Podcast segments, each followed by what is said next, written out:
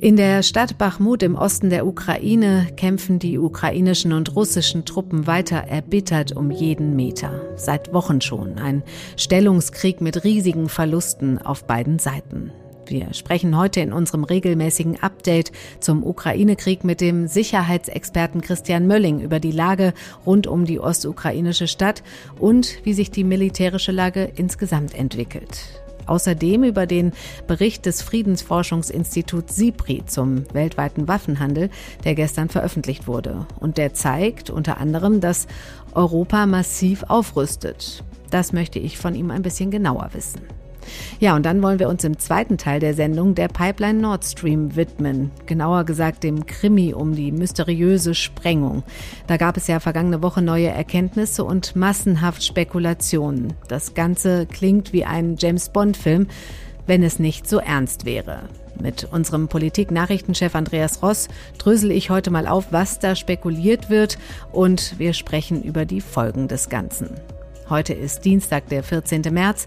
Mitgeholfen haben Jenny Brückner, David Brucklacher und Felix Hoffmann.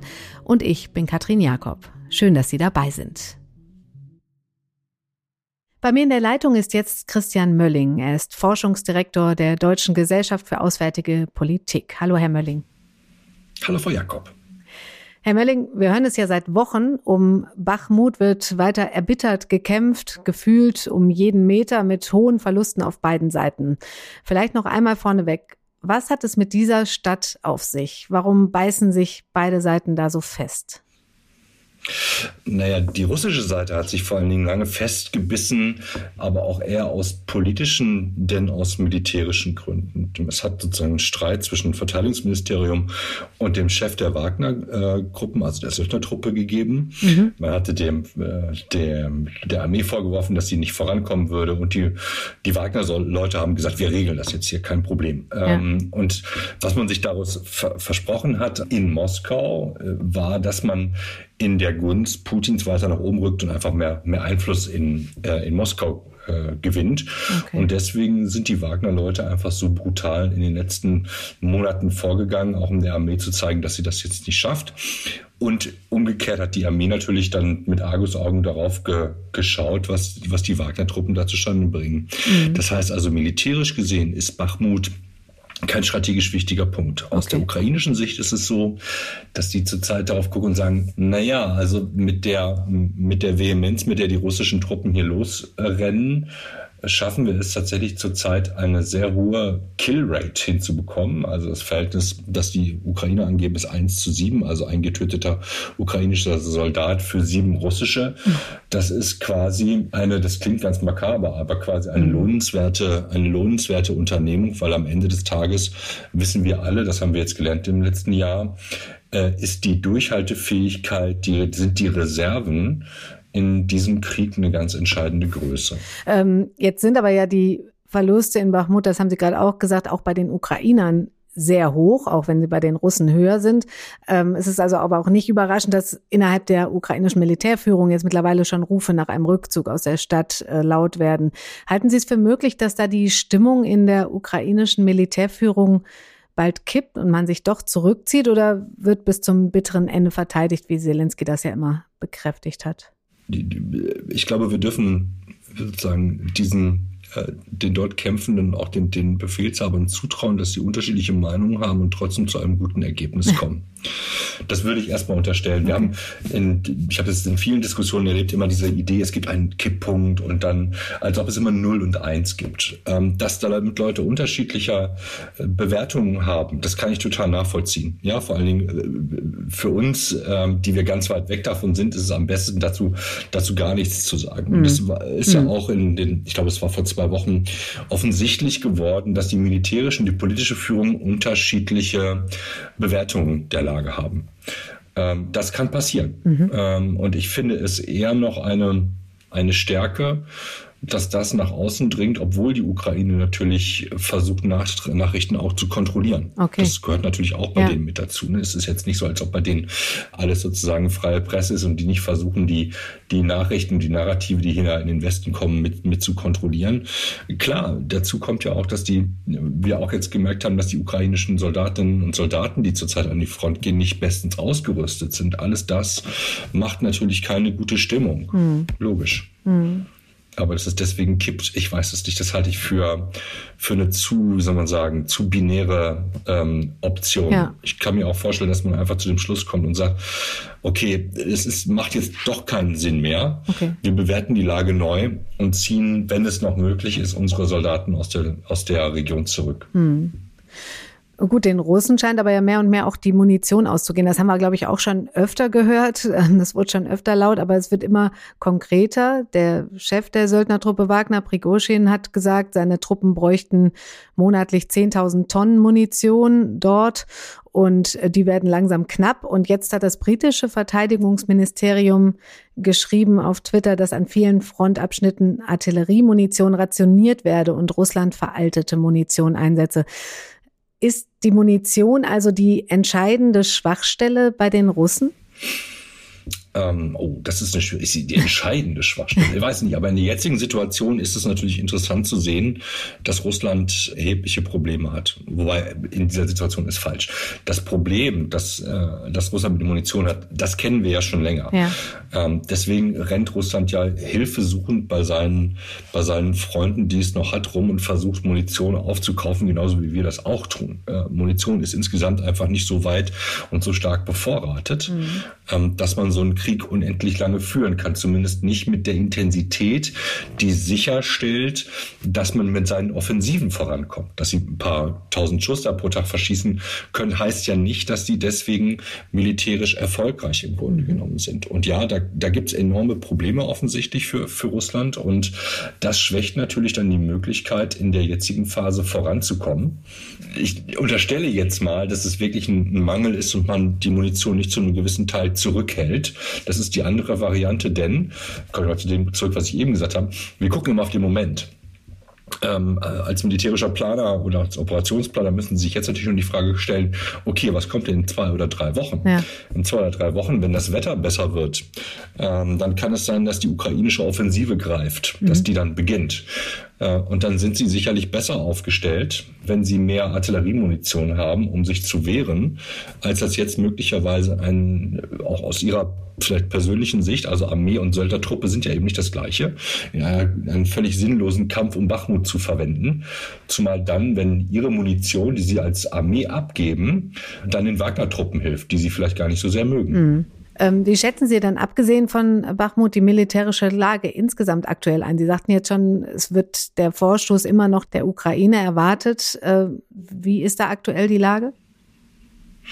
Ja, der Vorstoß macht zum jetzigen Zeitpunkt keinen Sinn, weil wir noch die, die Phase der sogenannten Weglosigkeit haben. Also das ist die Phase, in der das, das Wetter und die auftauenden Böden, alles, was nicht befestigte Straße ist, in, in Matsch im Grunde ver, mhm. ver, verwandeln. Sie, sie sinken halt einfach ein. Das heißt auch, dass sie nicht gut beraten sind, wenn sie die Straßen benutzen, weil da sind sie halt dann wiederum ein einfaches Ziel. Wenn sie sich nirgendwo anders bewegen können auf der Straße, dann ist es viel einfacher, das zu überwachen.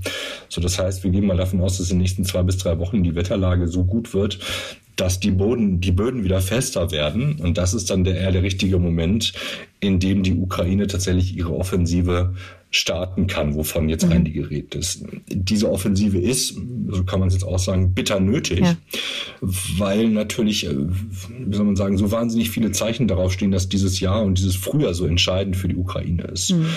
Aber es mit Durchhaltefähigkeit der Ukrainer zu tun, mit der, mit der Versorgungslage, mit Munition und Ersatzteilen und diesen ganzen Geschichten, aber auch mit der politischen Durchhaltefähigkeit, die der Westen möglicherweise hat. Denn im nächsten Jahr, äh, wenn die US-Wahlen sind, mhm. dann steht ein größeres Fragezeichen hinter dem derzeit größten Unterstützer der Ukraine. Ja und viele, viele kleine Fragezeichen hinter den vielen kleinen Unterstützern aus Europa, die es nicht schaffen werden, äh, zumindest politisch nicht, militärisch könnten es vielleicht ja sogar schaffen, aber äh, politisch wahrscheinlich nicht schaffen werden, die Ukraine im gleichen Maße zu unterstützen, wie das zurzeit die USA tun. Mhm. Das ist ein bitterer Teil auch dieser Realität, dass man sich darauf gefasst machen muss und deswegen ist diese Offensive so dringend notwendig und deswegen wäre es schön gewesen, wenn die Kampfpanzer früher da gewesen wären. Mhm. Jetzt kommt ja, während da intensiv gekämpft wird, immer wieder das Thema Friedensverhandlungen hier bei uns auf den Tisch. Und der jüngste Vorstoß, hat mich persönlich fast ein bisschen gewundert, kommt vom früheren Leiter der Münchner Sicherheitskonferenz, Wolfgang Ischinger, in einem Gastbeitrag für den Tagesspiegel. Da plädiert er dafür, schon jetzt die Rahmenbedingungen für Friedensverhandlungen Russlands und der Ukraine vorzubereiten. Ähm, was sagen Sie zu diesem Vorstoß? Ja, also ich, ich lese diesen Vorschuss nicht so, dass Herr Ischinger jetzt ähm, bei Frau Wagenknecht und Frau Schwarzer und wie sie sonst alle heißen, einem mit einsteigen möchte mhm. in das mhm. Geschäftsmodell. Ich lese das ganz anders. Ähm, ich lese das als eine ähm, Form des, des Instrumentenkassens, den man sich bereitlegen soll und wo man anfangen soll zu durchdenken, was muss auf dem Weg hin zu Frieden oder Waffenstillstand, wie auch immer man es nennen will, was muss alles bedacht werden? Was muss alles ähm, geschehen oder was kann auf einen zukommen? Damit man jetzt anfängt, ähm, auf diese Fragen Antworten vorzubereiten. Mhm. Das ist nicht das Ergebnis dieses, äh, der, ich will es mal nennen, Checkliste, die, die Ischinger aufgeschrieben hat, ist aus meiner Sicht nicht ein, ein äh, handfester Friedensplan, mit dem man jetzt in die Verhandlungen mhm. reingeht, sondern erstmal nur das, das Beginnen zu durchdenken, was denn da alles passieren muss, auch Alternativen äh, zu skizzieren und dann vielleicht möglicherweise auch nicht durch, durch einen Staat oder eine Regierung, sondern möglicherweise eher durch informelle Kreise, wie, wie das Organisationen wie die Thinktanks äh, machen, mal Testballons zu starten, um mal zu gucken, okay, könnte das so fliegen? Ist das zustimmungsfähig? Oder sind das, äh, haben wir erstmal, haben, erstmal haben wir alle Dinge bedacht oder sind Sachen da drin, wo man sagen muss, die sind überhaupt nicht realistisch oder sowas in die Richtung. Ne? Mhm. Ähm, das ist noch lange keine politische Initiative. Aber ich finde es richtig, sich diese Gedanken jetzt zu machen. Und äh, man muss allerdings auch sagen, naja, also zum Teil wird da jetzt ja schon drauf rumgekaut. Die Frage von Sicherheitsgarantien, die ganz wichtige ist, die ist seit spätestens Herbst, Ende letzten Jahres ähm, schon in der Diskussion genauso die Frage, wie kommt eigentlich der, wie macht man diesen Wiederaufbau denn eigentlich? Ne? Die Kollegen vom German Marshall Fund haben dazu schon, schon mal angefangen nachzudenken äh, und dazu ein Papier geschrieben. Da wird an allen Ecken und Enden schon dran gedacht. Es ist aber gut, wenn es prominent wird, sodass da vielleicht ein bisschen mehr Zug hinterkommt und es nicht den falschen Zungenschlag mhm. kriegt. Denn Ischinger besetzt da quasi zwischen den, äh, ich sag mal, den radikalen Polen der äh, niemals verhandeln und der, äh, der anderen Seite des äh, auf alle Fälle sofort verhandeln, dann sicherlich eher die, die gute Mitte, mhm, okay. äh, die dann vielleicht auch zustimmungsfähig ist. Ja, okay. Ähm, zum Schluss würde ich mit Ihnen gerne einmal ganz kurz auf einen Bericht zu sprechen kommen, der gestern veröffentlicht wurde vom Friedensforschungsinstitut SIPRI. Die schauen sich ja regelmäßig den weltweiten Waffenhandel an und haben festgestellt, dass sich der Rüstungsmarkt durch den Krieg in der Ukraine massiv verändert hat. Ähm, das klingt jetzt erstmal nicht ganz überraschend, aber welche sind denn für Sie die wichtigsten oder auch die überraschendsten Erkenntnisse dieses Berichts? Mhm. Also vielleicht der erste Punkt. Ähm, ich habe den Bericht anders gelesen, nämlich, mhm. dass da nicht die Aussage drin ist, dass sich der Markt so deutlich verändert hat durch die Ukraine. Das wäre jetzt auch total seltsam, weil einfach, ne, das ist eine, eine Datenerhebung, ähm, in die fünf Jahre einfließen mhm. und es ist nur ein Jahr. Was es aber zeigt, ist, dass sich, und das ist vielleicht der erste wichtige Punkt, dass sich in Europa ähm, schon lange, nicht erst seit dem Krieg, die Staaten mit mehr Waffen ausrüsten. Und das ist jetzt der wichtige Punkt, die nicht aus ihrem eigenen Land kommen. Mhm. Denn das, was diese Untersuchung nur zeigt, sind Importe und Exporte, nicht Herstellungen in eigenen, in eigenen Ländern. Ähm, krasses okay. Beispiel, hätte, hätte jedes Land eine eigene Rüstungsindustrie, würde man sozusagen gar keine Exporte mehr haben und dieser Bericht wäre bei Null. Mhm. So, das ist das eine. Der zweite wichtige Punkt, wo ich jetzt gerade schon bei der Methodik bin, das ist auch ganz wichtig. Dieser Bericht versucht sich der Frage von, von Waffenlieferungen zu nähern über die Frage ihres, ihres Wertes, also ihres monetären Wertes. Das hat nichts mit der Wertigkeit der Waffe in militärischer Hinsicht zu tun. Das macht eigentlich gar keine Aussage darüber. Es sagt nur, wie teuer diese Waffe okay. in der Herstellung ist. Ähm, und da kommen natürlich so hohe Zahlen dann zustande. Das ist einer der Gründe, warum Deutschland immer so weit oben ist, weil halt ein Panzer, der bei uns produziert wird, einfach erheblich teurer ist, als wenn sie ihn in einem ne, Billiglohnland oder mit weniger Stahl oder irgendwas produzieren lassen. Das muss man, glaube ich, auch wissen, um diese Zahlen mhm. richtig einzuschätzen. Ansonsten zeigt sich, das fand ich interessant, dass weltweit die Zahl der exportierten Waffen zurückgegangen sind. Ja. Und da stellt sich natürlich die Frage, okay, liegt das daran, dass jetzt mehr Staaten für sich selber produzieren? Oder aber gibt es tatsächlich generell weniger Waffenaufkommen? Das würde mich jetzt wundern. Okay. Aber der Bericht zeigt schon, dass Europa aufrüstet. Also wer früher noch Waffen, Waffen verkauft hat, behält sie jetzt lieber für sich und versucht zusätzlich im Ausland einzukaufen, vor allem eben zur eigenen Sicherheit. Ist das ein beängstigendes Signal? Nee. Also okay. das fände ich, das fände ich jetzt perplex, weil wir auf der einen Seite sagen, wir müssen die Ukraine ausstatten mit Waffen. Ja. Das heißt, Waffen in dieser Philosophie haben ja eine positive Wirkung das ist jetzt für Deutsche schwer auszusprechen, äh, aber es ist so. Ja, das ist zumindest die gängige äh, Hypothese, auf der wir zurzeit unsere Waffenlieferungen aus, aufbauen. Von daher ist das natürlich äh, erstmal im Prinzip, äh, im Prinzip richtig. Jetzt muss man immer einschränken. Äh, zu viel Waffen sind auch nicht gut. Es geht halt immer, das sehen wir ja auch sozusagen jetzt in der, in diesem jetzigen Krieg. Es geht immer um die Balance, um die Frage, äh, wie viel ist genug und wie viel macht anderen Leuten auch Angst. Aber nein, im Prinzip ist es nachvollziehbar und eigentlich auch nur eine Konsequenz dessen, was man sich auferlegt hat durch die NATO-Beschlüsse schon seit 2014. Man mhm. kann eigentlich sagen, dass wir noch viel zu langsam gewesen sind. Was man allerdings aussehen kann, ist, die USA sind weiterhin ein wesentlicher Exporteur und dabei ist einfach wichtig zu verstehen, dass es hier nicht nur um die, darum geht, dass die USA ein wichtiger Produzent sind. Rüstungsgeschäfte sind immer auch politische Geschäfte. Mhm. Das heißt, sie versuchen in dem Zusammenhang immer nicht nur eine, Waffen, eine Waffe zu kaufen, sondern auch eine, eine politische Verbindung herzustellen. Hier zu den USA ne, und den damit verbundenen Sicherheitsgarantien, die damit äh, einhergehen. Das ist, gehört einfach zum, zum Geschäft mit dazu. Ähm, und das, das sieht man hier nochmal sehr, sehr deutlich da drin. Und dass Kritiker von der Gefahr einer Rüstungsspirale sprechen, das ist übertrieben. Ja, dieser Begriff der Rüstungsspirale, äh, es gibt eine, wie soll man sagen, wenn, wenn Sie diese Zahlen auseinandernehmen, dann ist das irgendwann total langweilig, weil es gibt natürlich erstmal so einen ganz normalen Preissteigerungseffekt, der, der bei solchen Sachen mit drin ist. Den kann man zum Teil rausrechnen.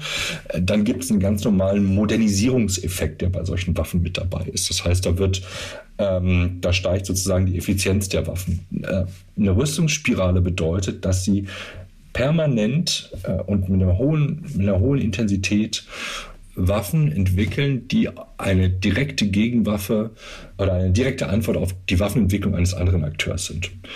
Das hat es in der Geschichte des Kalten Krieges nur ganz, äh, mhm. ganz selektiv gegeben. Aber es klingt natürlich total dramatisch, weil ja. da, da, ist so ein Beschleunigungselement mit drinne und da sind wir, glaube ich, einfach sozial vorgeprägt, dass wenn man, wenn jemand Rüstungsspirale sagt, dann nicken alle ganz kräftig und, und sagen, ja, ja, das, das muss so sein. Nee, da würde ich erstmal nochmal eine Schippe runternehmen von diesen, von, von diesen äh, Rhetoriken, die dann immer so als, das kann man schon fast im Schlaf runterbeten, was dann so an, an Rhetorik da rauskommt. Ne? Ja, okay. Alles klar, Herr Melling. Vielen Dank für Ihre Zeit. Ich danke Ihnen. Kommen wir jetzt im zweiten Teil der Sendung zu einem Ereignis, das im September vergangenen Jahres für Aufsehen gesorgt hat. Der Anschlag auf die Nord Stream Pipelines. Wer war das? Das weiß man bis heute nicht.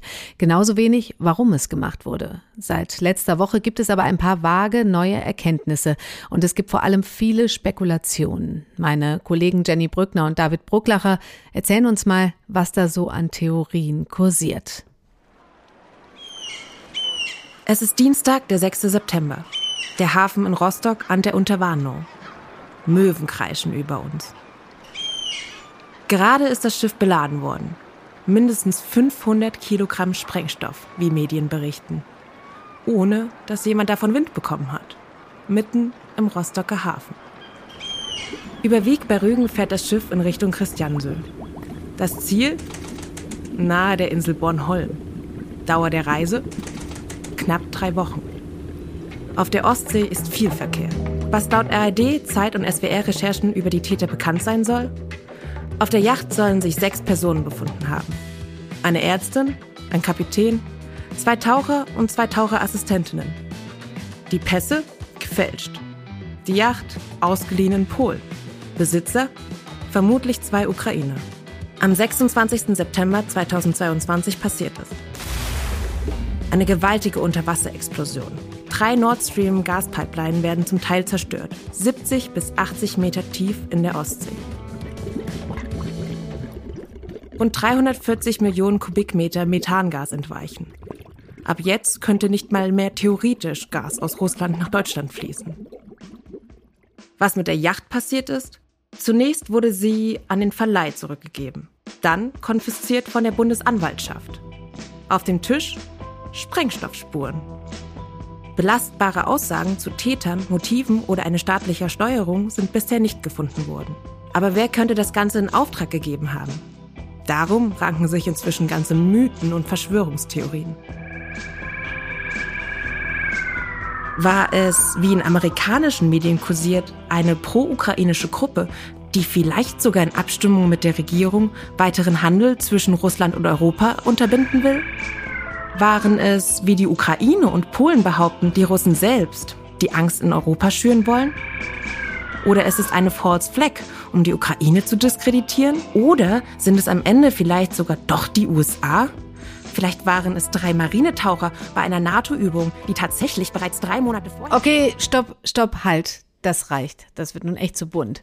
Und wir wollen das Ganze natürlich nicht ins Lächerliche ziehen. Im Gegenteil, dafür ist das ja viel zu ernst alles. Was man an unserer kleinen Geschichte aber sieht, die Erkenntnisse rum um die Sabotage an den Nord Stream Pipelines sind super dünn. Das Ganze ist mehr als geheimnisvoll. Es wird kaum etwas preisgegeben und das führt dazu, dass die Spekulationen ins Kraut schießen. Warum das gefährlich ist und wer überhaupt ein Interesse an dieser Sabotage haben könnte, darüber möchte ich jetzt mit meinem Kollegen Andreas Ross sprechen. Er ist Nachrichtenchef hier in der Politik und jetzt ist er bei mir im Studio. Hallo Andreas. Ja, hallo Gatti.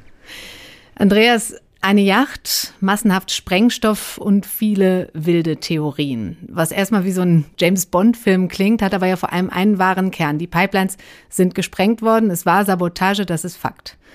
Lass uns doch mal darüber sprechen, wer daran ein Interesse haben könnte. Anfangs standen ja vor allem die Russen in Verdacht, oder? Ja, genau. Man hat die Russen in Verdacht genommen und das war natürlich erstmal so etwas, wo man sich im Kopf schon so ein bisschen äh, beweglich sein musste. Denn eigentlich gibt es in der langen Geschichte der Pipeline, insbesondere als sich das mit der zweiten, der parallelen Pipeline Nord Stream 2 zuspitzte, dieser Streit ja nur zwei Befürworter, nämlich Deutschland und Russland.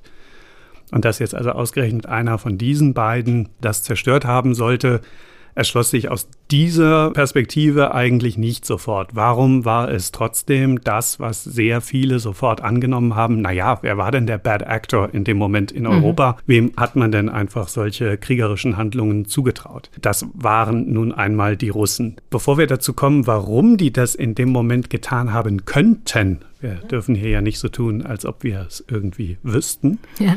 Sollten wir uns vielleicht nochmal vergegenwärtigen, was der Zustand unserer äh, Befindlichkeit in Deutschland, was das Erdgas aus Russland äh, angeht, damals war und äh, was die Nutzung der Pipeline anging. Also es war der politische Beschluss gefallen, dass wir uns von russischem Erdgas vollkommen unabhängig machen, also eine 180-Grad-Wende der Bundesregierung, also Deutschlands, nicht nur dieser Bundesregierung, von der bisherigen Politik. Es waren dann aber die Russen gewesen, die schon mal so die Folterinstrumente vorzeigten und unter irgendwelchen Vorwänden, eine Turbine wurde nicht gewartet oder so, das Gas abgestellt hatten, dann wieder angestellt haben auf kleiner Menge, dann wieder ausgeschaltet haben, und dann also dieser sozusagen zu einem Zeitpunkt, als die Deutschen gesagt haben, sie wollen die Pipeline nicht mehr nutzen, die Russen zur Strafe dafür sozusagen gesagt haben, okay, dann kriegt ihr darüber auch schon vorher nichts mehr. Und während noch so Begriffe wie Winter des Missvergnügens, Volksaufstände und so mhm. weiter durch die mhm. deutsche Debatte geisterten, also die Bevölkerung in einem an sich schönen Sommer sehr viele Sorgen äh, hatte, ob sie denn auch einen schönen Winter verleben können würde oder ob wir alle irgendwie ohne Heizung äh, in unseren Wohnungen erfrieren würden. In diesem Zusammenhang ist das passiert. Mhm. Das würde ich mal so als erste Erinnerung. Ja, wir, ja. wir sind ja jetzt alle schon mehr oder weniger ja, durch stimmt. den Winter durch, glauben irgendwie, ach, ist alles gut gegangen und so, aber in diesem dieses Mindset muss man sich reinversetzen. Und dann könnte man jetzt wirklich mal überlegen, warum würde Russland das genau. dann machen? Naja, diese Verunsicherung, eine wenn auch vielleicht zugespitzt worden und so weiter. Eine grüne Außenministerin spricht von Volksaufständen, die sie befürchtet und so. Also wenn ich ein Akteur bin, der ein Interesse an Unruhe hat, dann kann ich natürlich Unruhe dadurch erzeugen, dass ich sage, tja, also diese Option ist jetzt auch wirklich mal kaputt. Ich kann auch Unruhe ähm, dadurch erzeugen, dass ich damit sozusagen zeige, zu was ich in der Lage bin. Es laufen ja noch ganz schön viele andere Leitungen ähm, auf dem Meeresgrund herum. Wir können ja auch mal die zentrale Internetverbindung äh, kappen oder eine Gasleitung aus Norwegen oder so. Also das wäre ein mögliches Motiv. Und ich glaube, das, was jetzt äh, durch die neuen Veröffentlichungen kam, würde noch in eine andere Richtung. Genau, jetzt hat sich's ja gedreht. Jetzt heißt es, es könnte eine pro-ukrainische Gruppe gewesen sein und es könnte sogar die ukrainische Regierung ihre Finger mit im Spiel gehabt haben oder zumindest davon gewusst haben. Äh, für wie plausibel hältst du das denn? Naja, also das ist wirklich ein ganz dickes Könnte. Das können wir, glaube ich, gar nicht groß genug äh, schreiben oder laut genug sagen hier. Ähm, aber klar, wer wollte immer die Pipeline verhindern? Äh, sicherlich die Ukraine und sehr viele andere Länder. Es gab ja nur zwei, die sie wirklich haben wollten, Deutschland und Russland. Und insofern ist das natürlich irgendwie eine Möglichkeit, die man, die sozusagen von Anfang an logisch war. Äh, die aber auch sagen würde, dass die Ukrainer gerade ihren Partnern einen solchen Schaden zufügen, was ja ganz schön riskant ist aus ihrer Sicht und ehrlich gesagt auch, dass sie Kapazitäten dafür übrig haben. Man würde denken, äh, wenn sie solche Fähigkeiten gerade haben, würden sie die vielleicht an einer Stelle, die in dem Krieg etwas entscheidender ist, einsetzen. Für wie wahrscheinlich hältst du es denn, dass bewusst die Spuren in Richtung Ukraine gelegt wurden? Also eine False Flag Operation, die steht ja auch im Raum.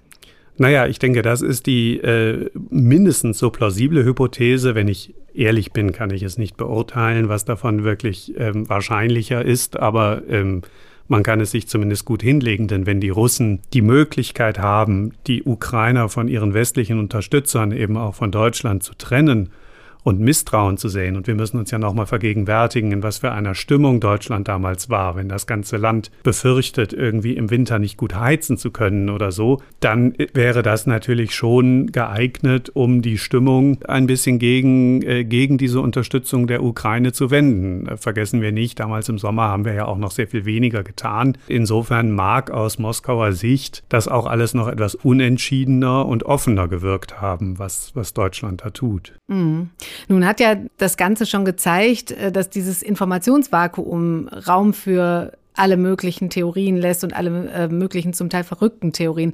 Das kann ja eben auch gerade für die Ukraine gefährlich sein, oder? Klar, nur das Wort Informationsvakuum legt natürlich nahe, dass es da Kräfte gibt, die genau wissen, was los ist und es uns nicht verraten.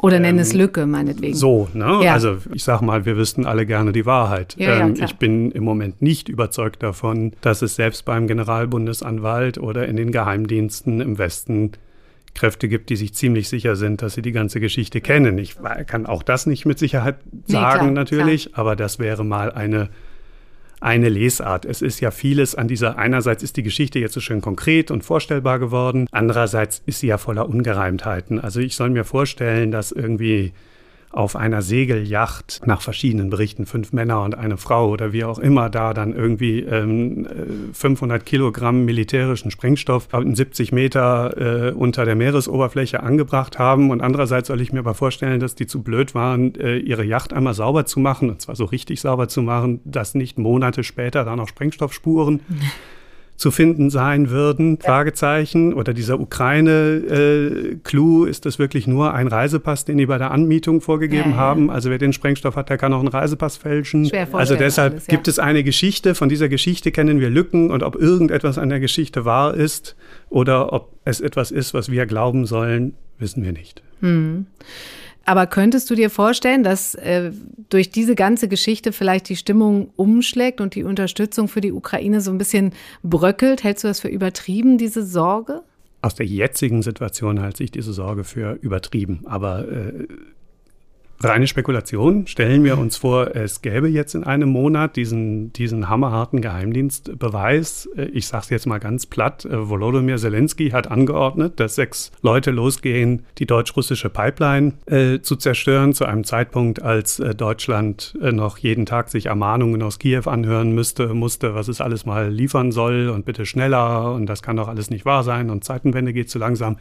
Natürlich wäre das nicht geeignet, sozusagen die Sympathie da äh, zu erhöhen. Andererseits helfen wir, hilft Deutschland, hilft die Bundesregierung Kiew nicht aus Sympathie, sondern aus nationalem Eigeninteresse. Selbst wenn eine Gruppe von Ukrainern, selbst wenn mit Billigung der, der Regierung, was ja alles gar nicht so wahrscheinlich ist gerade, das getan haben sollte, ändert sich nicht das nationale Interesse Deutschlands, Russland in der Ukraine zurückzuschlagen.